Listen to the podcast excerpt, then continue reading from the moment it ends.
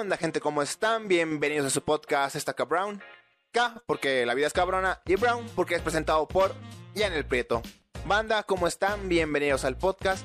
Para el tema de hoy hablaremos sobre cómo se originó el Día del Orgullo LGBTQ y más.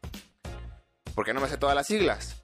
Pero no solamente hablaremos de cómo se originó este día, sino hablaremos de cómo se originó esa chispa con la cual las personas homosexuales y con otro tipo de preferencias de verdad se animaron a dar ese paso para cambiar el mundo y que se les reconociera como lo que son. Simplemente personas con preferencias sexuales diferentes. Así que hoy hablaremos de uno de esos eventos que, hizo que esa chispa se originara. Hoy voy a hablarles sobre los disturbios de Stonewall Inn. Y créeme, está cabrón. Homosexualidad infame. Gente, la verdad es que hay una gran verdad que debemos de aceptar. Una que es bastante triste.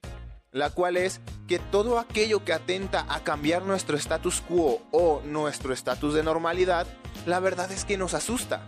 Todo aquello que es diferente asusta a los seres humanos y usualmente lo rechazamos porque pues sí, le tenemos miedo.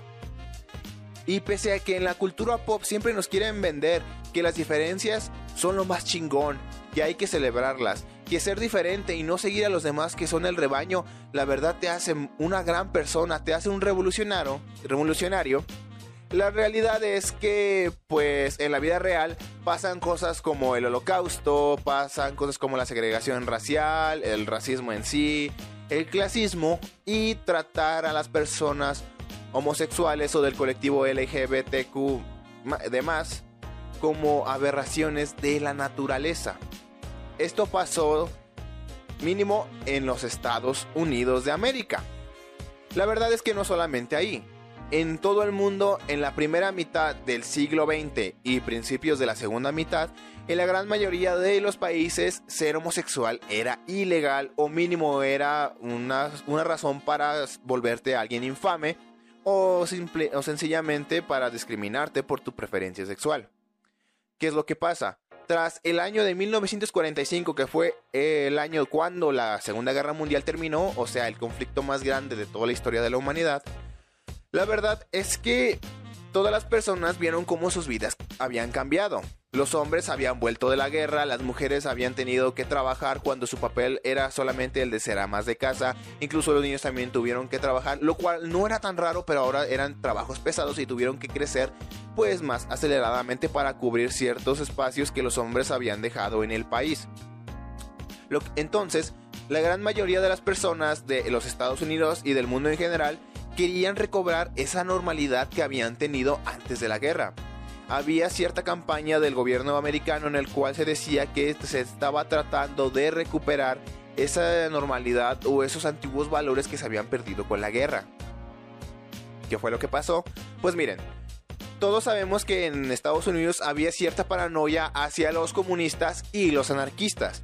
Eran personas no gratas en el país, o sea que si a ti te identificaban como una persona que tenía ciertas tendencias a estar de acuerdo con ideas del comunismo, o que tus ideas llegaban a parecerse a las que tiene el comunismo en sí, pues te trataban bastante mal. La verdad es que te catalogaban como comunista y ser comunista en ese momento era lo peor que te podían decir, ya que te iban a discriminar y probablemente te iban a romper tu madre porque ibas en contra del sueño americano. Porque sí, al fin y al cabo se estaba tratando de recuperar el sueño americano que se había roto debido a que pues habían entrado en la Segunda Guerra Mundial los Estados Unidos de América.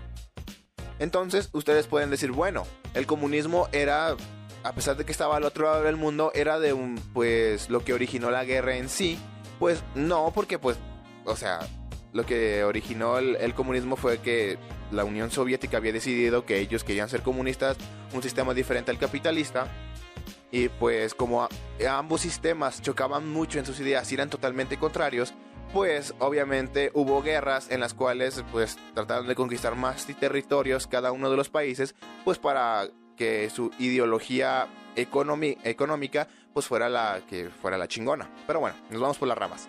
El chiste de esto es que dentro de esa lista que eran los anarquistas y los comunistas de personas no gratas, se metió a las personas homosexuales. Y ustedes dirán, ¿por qué metieron a las personas homosexuales en esa lista de personas no gratas? ¿Qué les hace que tengan una preferencia sexual diferente? Bueno, como ya les dije, por el simple hecho de que también era ilegal ser homosexual y porque el gobierno de estado de los Estados Unidos de América había dicho que las personas que cometen abiertamente actos abominables no tenían la normalidad o la fuerza mental para soportar cierto tipo de, uh, de torturas, para chantajes, etc. O sea que no tenían una estabilidad emocional tan suficiente como la de las personas normales o heterosexuales.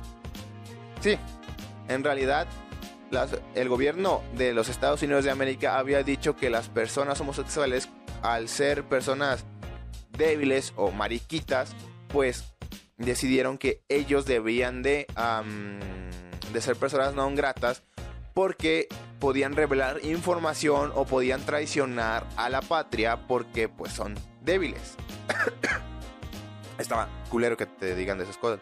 Entonces, entre los años 40 y 50, alrededor de 4.600 personas perdieron sus puestos en el gobierno bajo sospecha de que eran homosexuales. Solamente por sospecha, no tenían que confirmar nada. Y tenían la mínima sospecha de que tú eras homosexual, pues te iba a ir bastante mal. Y eso le pasó a estas 4.600 personas que perdieron su empleo en el gobierno porque había sospechas de que, pues, tenían una preferencia sexual diferente. Después, entre los años 50 y 60, el FBI hizo listas junto con la policía de cada uno de los estados hizo listas de personas homosexuales, revisaba el correo de las personas para ver si recibían contenido relacionado con la homosexualidad. También cuando hacían redadas en bares o en clubes nocturnos, pues ellos iban y cuando veían que alguien estaba pues relacionándose con un hombre y cosas así, hagan de cuenta que ellos llegaban, los arrestaban e incluso los humillaban publicándolo en los periódicos. Además de que vestirse con vestimenta del ah, sexo opuesto era ilegal también. Entonces esto provocó que la gran mayoría de las personas homosexuales, para no recibir esta infamia, porque la verdad es que los estaban convirtiendo en personas infames, la verdad es que lo provocó escondieran su preferencia a las personas homosexuales, tuvieran que vivir una doble vida para no ser discriminados y pues para que no se les tratara mal. Porque créanme, Mm, mínimo a las personas negras había lugares en los cuales sí les podían servir bebidas, pero tenían que estar en un espacio en específico para ellos. En el caso de los homosexuales no. Las personas homosexuales se decidió que no se les iban a servir por nada del mundo en ciertos establecimientos, entonces se tenía que hacer a escondidas. Las personas homosexuales eran tan infames como los comunistas y como los anarquistas. Imagínense ser tan infame como un anarquista del cual pretende que no exista ningún tipo de gobierno y que te gobiernes por ti mismo, pero la gran mayoría de ellos son personas que son desmadrosas y que no respetan a la autoridad, no por el hecho de que compartan esta ideología anarquista, que es como lo bueno por decirlo de una manera, sino que ellas utilizan esta anarquía para hacer lo que les dé la gana y implementar la ley del más fuerte. Entonces, lo que sucedió fue que los homosexuales fueron pues personas las cuales se les segregó por el simple hecho de que había sospecha de que eran personas débiles que no podían soportar y no podían mantener su lealtad hacia la patria. Las personas homosexuales tuvieron que vivir un momento en el cual el simple hecho de que fueras hubiera sospecha de ser homosexual te iban a correr de tu trabajo muchísimas personas perdieron sus trabajos debido a esta ley o leyes que aplicaron las autoridades de Estados Unidos. Muchísimos profesores de universidades fueron destituidos debido a sospecha de que fueran homosexuales. Estaba horrible la situación para, este, para estas personas. Porque, por el, porque no lo sé. O sea, imagínense, como ya les dije en episodios pasados, como en el de los hippies, en el de los punks, en el de, en el de la saga de la contracultura, todo aquello que hacía que el sueño americano se viera roto y que de verdad mostraba sus verdaderos colores, lo hacían o lo trataban de tapar, trataban de hacer como que no existían estas preferencias por ser alguien más libre y no cumplir con los roles que te establecía el sueño americano o que en realidad te gustara cierto tipo de música la cual no fuera tan superficial y que de verdad te diera un mensaje, pues en este caso las personas trataban de de ocultar que había gente que no compartía su normalidad o su heterosexualidad y pues decían que los gays eran personas que violaban niños y que no podían ser papás, etc. Pónganse a pensar que incluso había campañas de las mismas del mismo gobierno de ciudades en las cuales decían que querían expulsar a todas las personas homosexuales de su ciudad. No importaba que fueran uh, que tuvieran una casa, que fuera su propiedad, no les importaba. Ellos querían limpiar la ciudad de los homosexuales. Esto duró bastante tiempo, pero como ya les mencioné, en ese momento, por ahí de los 50, 60, empezaron a surgir ciertos movimientos, los cuales, pues digamos que inspiraron a muchas otras personas de que dar un paso al frente de verdad podría hacer una diferencia y que tomar el riesgo de no solo ser una persona infame, de no solo que te agradan físicamente, sino de que hasta te podían matar y nadie le iba a importar. Pero eso no tenía cabida en, el objetivo que se estaba persiguiendo, el cual era que te respetaran tus derechos y te trataran como persona. Entonces movimientos como el de la contracultura, el de los hippies, etc. Todos esos movimientos como que inspiraron para crear uno propio pero hacia los homosexuales. Y esto haría que una chispa nunca volviera a apagarse. De hecho, todo tiene un origen. En este caso, el barrio de Greenwich Village era un barrio en el cual se congregaban bastantes homosexuales. Era un barrio en el cual te podías sentir un poquito más segura que pese a que no eran mayoría las personas homosexuales que vivían ahí, la verdad es que pues era un espacio en el cual que podían vivir tranquilos y no tenían que ser tan cautos a la hora de expresar pues sus preferencias sexuales. De hecho, por ahí había muchísimos bares, clubes nocturnos, los cuales sí les servían homosexuales. De verdad les servían a ellos.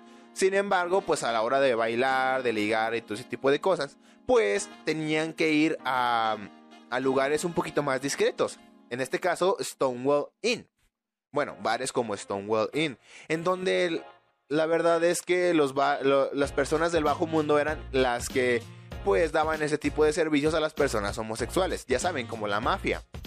La mafia lo que hacía era que compraba lugares o cafés o bares o lo que sea, los compraba, no les cambiaba el nombre y como si no hubieran cambiado de dueño y usualmente se aseguraban que en ese lugar no se les sirviera a personas homosexuales y que tuvieran esa fama. Entonces lo que hicieron fue no cambiar nada del establecimiento y dejaban entrar a las personas homosexuales. Y no sé si vieron alguna vez en, algún, en alguna película que cuando clausuran un lugar le ponen este, tablas para que no se pueda ver hacia adentro y cortinas y todo el pedo. Bueno, este tipo de lugares eso hacían, ponían tablas para que no se pudiera ver hacia adentro lo que sucedía en pues en el establecimiento. Entonces tenían que tapar todo, poner cortinas, poner las tablas y dentro pues en realidad no eran los lugares más bonitos, en realidad se les puede clasificar como lugares de mala muerte. Porque sí, eso eran lugares de mala muerte. Porque no eran un lugar bonito, los baños estaban pues pues ya saben, como baño de de morros de secundaria. Este, o sea, eran lugares feos. De verdad que eran lugares feos. Y no solo eso, también eran lugares caros. Pero eso no importaba, debido a que la neta, lo que ellos querían era un espacio para expresarse libremente y ellos se los daban. No importaba el precio, porque ellos se sentían cómodos estando ahí dentro. Además de que hubo un momento en el cual, ya les dije, había redades a bares, clubes, etc. De la policía. Pero gracias al activismo del, de una organización llamada... A ver, déjenme ver cómo se llamaba. Debido al, a una organización llamada Matashin, que era como una revista para homosexuales y una organización para, para los derechos de los homosexuales, pues digamos que gracias a ellos y su activismo lograron hacer que estas redadas no fueran tan violentas y que no fueran tan de sorpresa, sino que se le avisara a los dueños del lugar de que tal día iba a haber una redada o iba a haber una revisión y pues así ellos podían prepararse. Por supuesto que a la autoridad le seguía valiendo madre y pues ah, hubo muchísimas redadas sorpresas, redadas sorpresas. Entonces los dueños de los lugares pues obviamente sobornaban a la policía para que les avisara que, qué día iba a haber una redada y así pues ellos a prepararse y decirle a los vatos que estaban ahí dentro que pues ya no siguieran pues dándose cariño porque iba a haber una redada y que hicieran parecer que todo era normal. Entre, entre muchas comillas. Lo que sucedió fue que el 28 de junio del año, no me acuerdo, pues resultó que hubo una redada, sorpresa y que alguien se le había olvidado sobornar a la policía y al inspector que iba a la redada y se les olvidó pues sobornar a los policías para que les avisaran.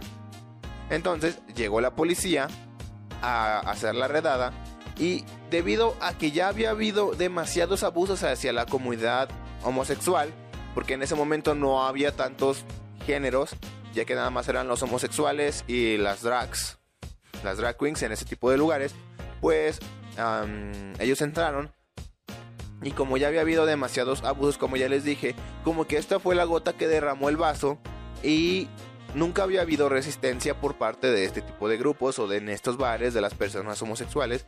Sin embargo, en ese momento dijeron, hasta aquí llegaron tus abusos y empezaron a romperse a la madre con los policías. En realidad esto parecía solamente una pelea de bar cualquiera, pero no, no fue una pelea de bar cualquiera. Esto originó que durante seis días hubiera disturbios en Manhattan por parte de la comunidad gay. Fue un desmadre. Literalmente se cuenta que primero estuvo congregada la pelea dentro de, las instalaciones del Stonewall Inn. Pero rápidamente se llevó a las calles de, de Greenwich Village y de hecho se concentró más en la Christopher Street. Entonces hubo tal revuelo, hubo tal inspiración que sí, duraron seis días los disturbios y durante estos seis días hubo peleas contra los agentes antidisturbios, hubo cánticos, incluso durante estos días eh, las personas homosexuales se agarraban de la mano como una señal de que ellos se podían dar cariño y que no era una abominación para nada, sino que era tan normal como el, cariño que se daban las personas heterosexuales en público. Además de que gritaban muchísimo durante este durante estos disturbios que el poder gay, poder gay y no solamente eso, también hacían el discurso de que Christopher Street pertenece a las reinas. O sea, refiriéndose a las personas homosexuales haciendo burla de que los consideraban mariquitas. Entonces, como que todo esto fue cubierto por los medios y según esto iba a acabar eh, como al segundo o tercer día iban a acabar estos disturbios. Ah, no, al primer día iban a acabar debido a que habían arrestado alrededor de 21 personas y se había provocado la muerte de un taxista debido a que durante los disturbios, pues ya sabes, se ponen bastante intensos y ah, un taxista, creo que ya estaba bastante mayor, pues los vio y como que se subieron a su carro y pues no sé qué más pasó, pero le dio un infarto. En realidad, él fue el único muerto que resultó de, estas, ah, de estos disturbios, ya que no fueron demasiado violentos pero sí fueron bastante intensos a la hora de demostrar que las personas homosexuales no eran malas, no eran aberraciones y que estaban dispuestos a luchar por sus derechos, lo cual se me hace bastante chingón. Esta fue la chispa que que creó el movimiento LGBTQ demás. En este caso era más el movimiento por los derechos gays, ya que en los 60 habían tomado bastante fuerza y gracias a esto se cubrió nacionalmente. Estos disturbios se cubrieron nacionalmente, entonces casi todo el país se dio cuenta de lo que había pasado en Greenwich Village de Manhattan, alrededor de Christopher Street, en el Stonewall Inn. Lo cual está bastante chingón ya que inspiró a muchísimos otros lugares para crear este tipo de, de movimientos y de verdad dar un paso al frente y decir a la chicada, yo quiero que me traten como persona. No por tener una preferencia sexual diferente significa que soy una aberración está chingoncísimo. Entonces, tras este, estos disturbios, pues tuvieron en algún momento que parar. Y no pararon debido a que arrestaran a todos, ya que fueron alrededor de 2.000 personas que, pues, fueron alrededor de 2.000 personas que al día siguiente de que habían ocurrido los disturbios, al día siguiente 2.000 personas se reunieron y continuaron con los disturbios, los de 6 días que ya les mencioné. Entonces, sí fue un, unos disturbios bastante grandes y sí fue una gran inspiración para muchos otros. Entonces, pues, tras que pasó todo eso, se organizaron bastantes eventos en los cuales se trataba de hacerle ver a la gente de que no está mal ser homosexual. De hecho, organizaron un baile, un evento que fue como un baile colectivo, en el cual todo el dinero que se reuniera ellos lo iban a utilizar para darle de comer a los pobres y también a los niños en las casas hogares para darles desayunos. Entonces, sí hicieron bastante activismo en el cual fue más que ir a atacar a las personas que no los respetaban, los trataron de hacer ver que ellos eran tan o incluso mejores que ellos porque tenían cierta empatía con las personas que tenían problemas como ellos y no trataban de cumplir con un rol del sueño americano que trataba de reinar como un puño de, hierro las ideas de las personas. Estuvo bastante chingón. Lo que sucedió detrás de eso fue que al, año siguiente un activista, que ahorita no recuerdo el nombre, pero este activista trató de rememorar y de celebrar los disturbios de Stonewall Inn el mismo 28 de, junio.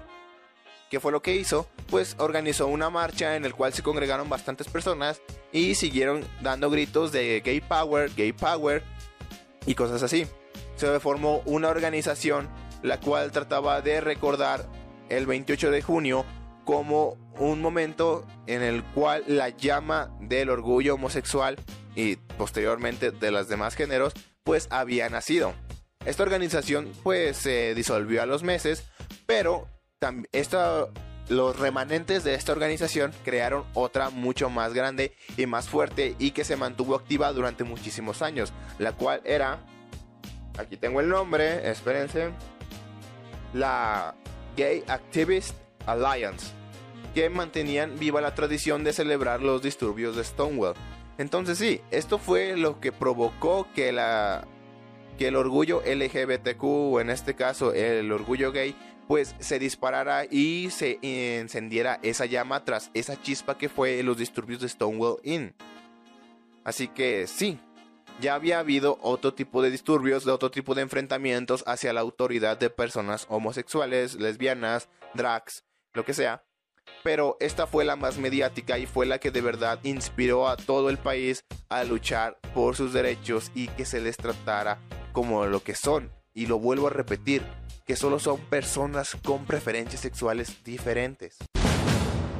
Un orgullo crítico. Todos sabemos que cuando existen o se hacen movimientos sociales como este, siempre hay como personas que resulta que no comparten tanto la forma de ver este movimiento o sus, ideales como la mayoría.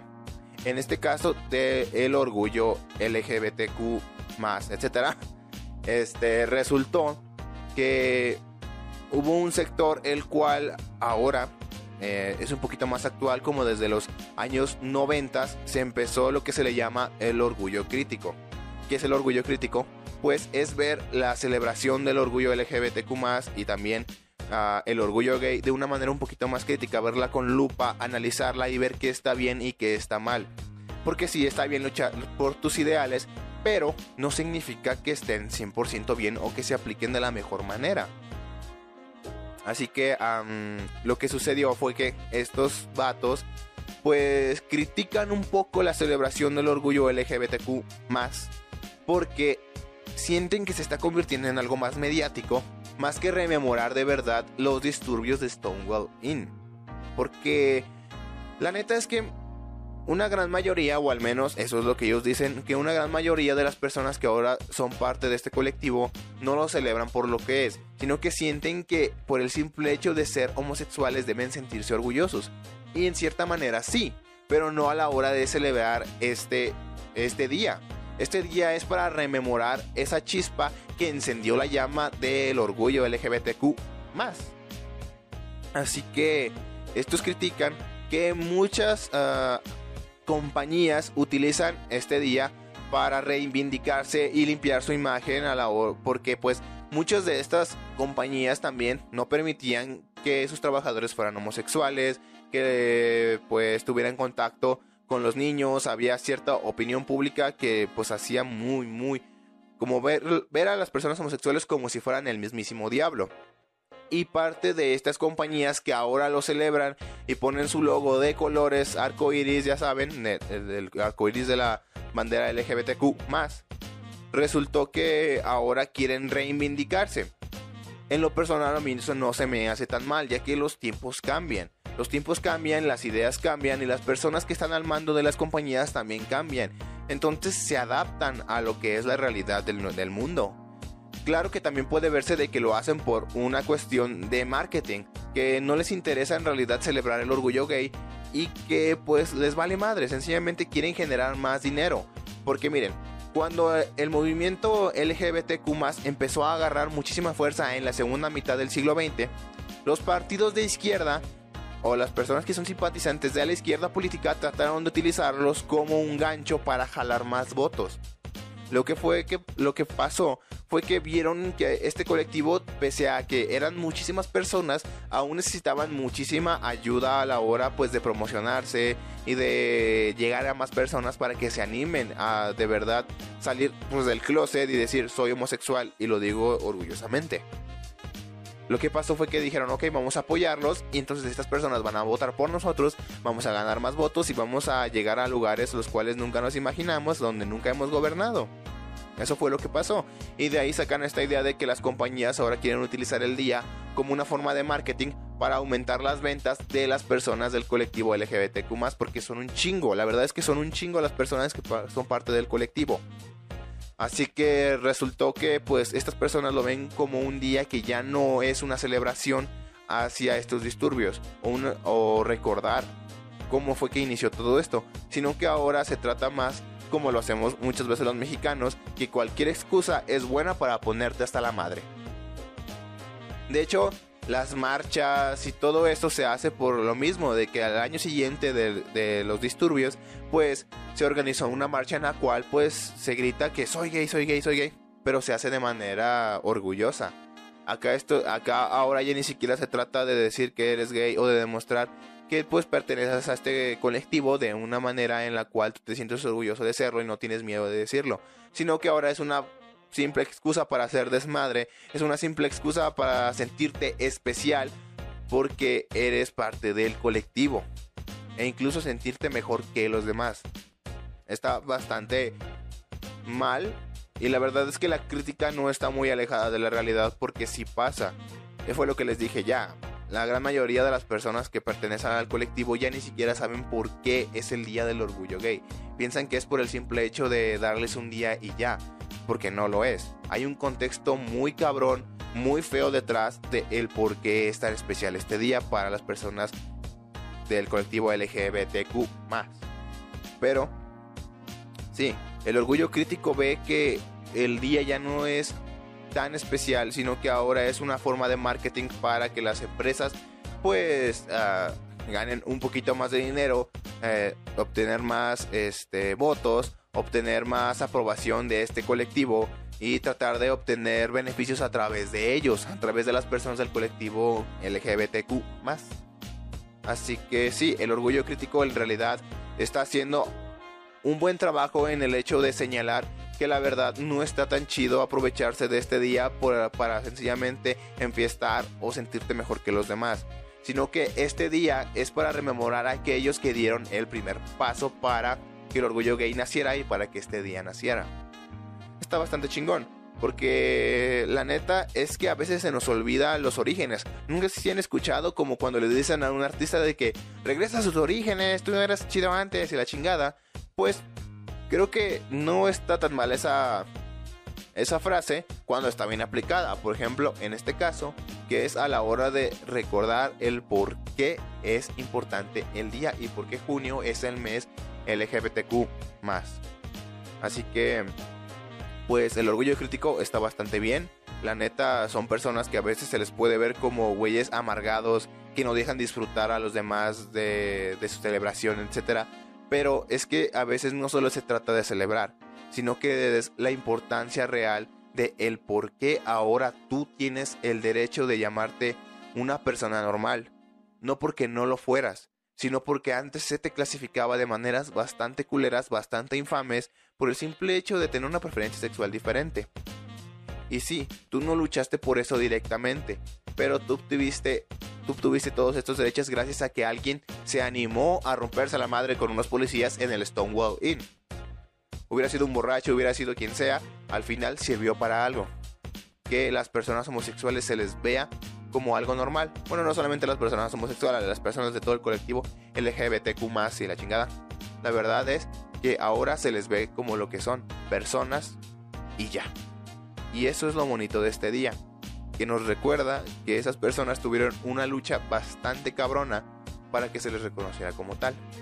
Y por eso, la verdad, es que es bastante interesante este día y vale la pena hablar de ello. Y bueno gente, eso fue todo por el capítulo del día de hoy. Espero que les haya gustado. Si de verdad les gustó, por favor, suscríbanse al canal, comenten lo que ustedes quieran acerca del día de LGBTQ y si conocían la historia del por qué se celebra, sobre Stonewall Inn, lo que ustedes quieran. También denle like, compártanlo y recomiéndanos con sus amigos para que YouTube nos haga llegar a más gente. También si están escuchando esto por Spotify, por favor, síganme para más contenido como este. Síganme en mis demás redes sociales. Estoy en Facebook como Estaca Brown. Ahí les subo los clips por si quieren enseñarle algo en específico a, su compa, pues ahí lo tienen para que se lo enseñen directamente. También estoy en Instagram, estoy como Ian Lara 21. Y pues nada, eso fue todo por el episodio de esta semana. Esto fue Estaca Brown y yo soy Ian el Prieto. Adiós banda.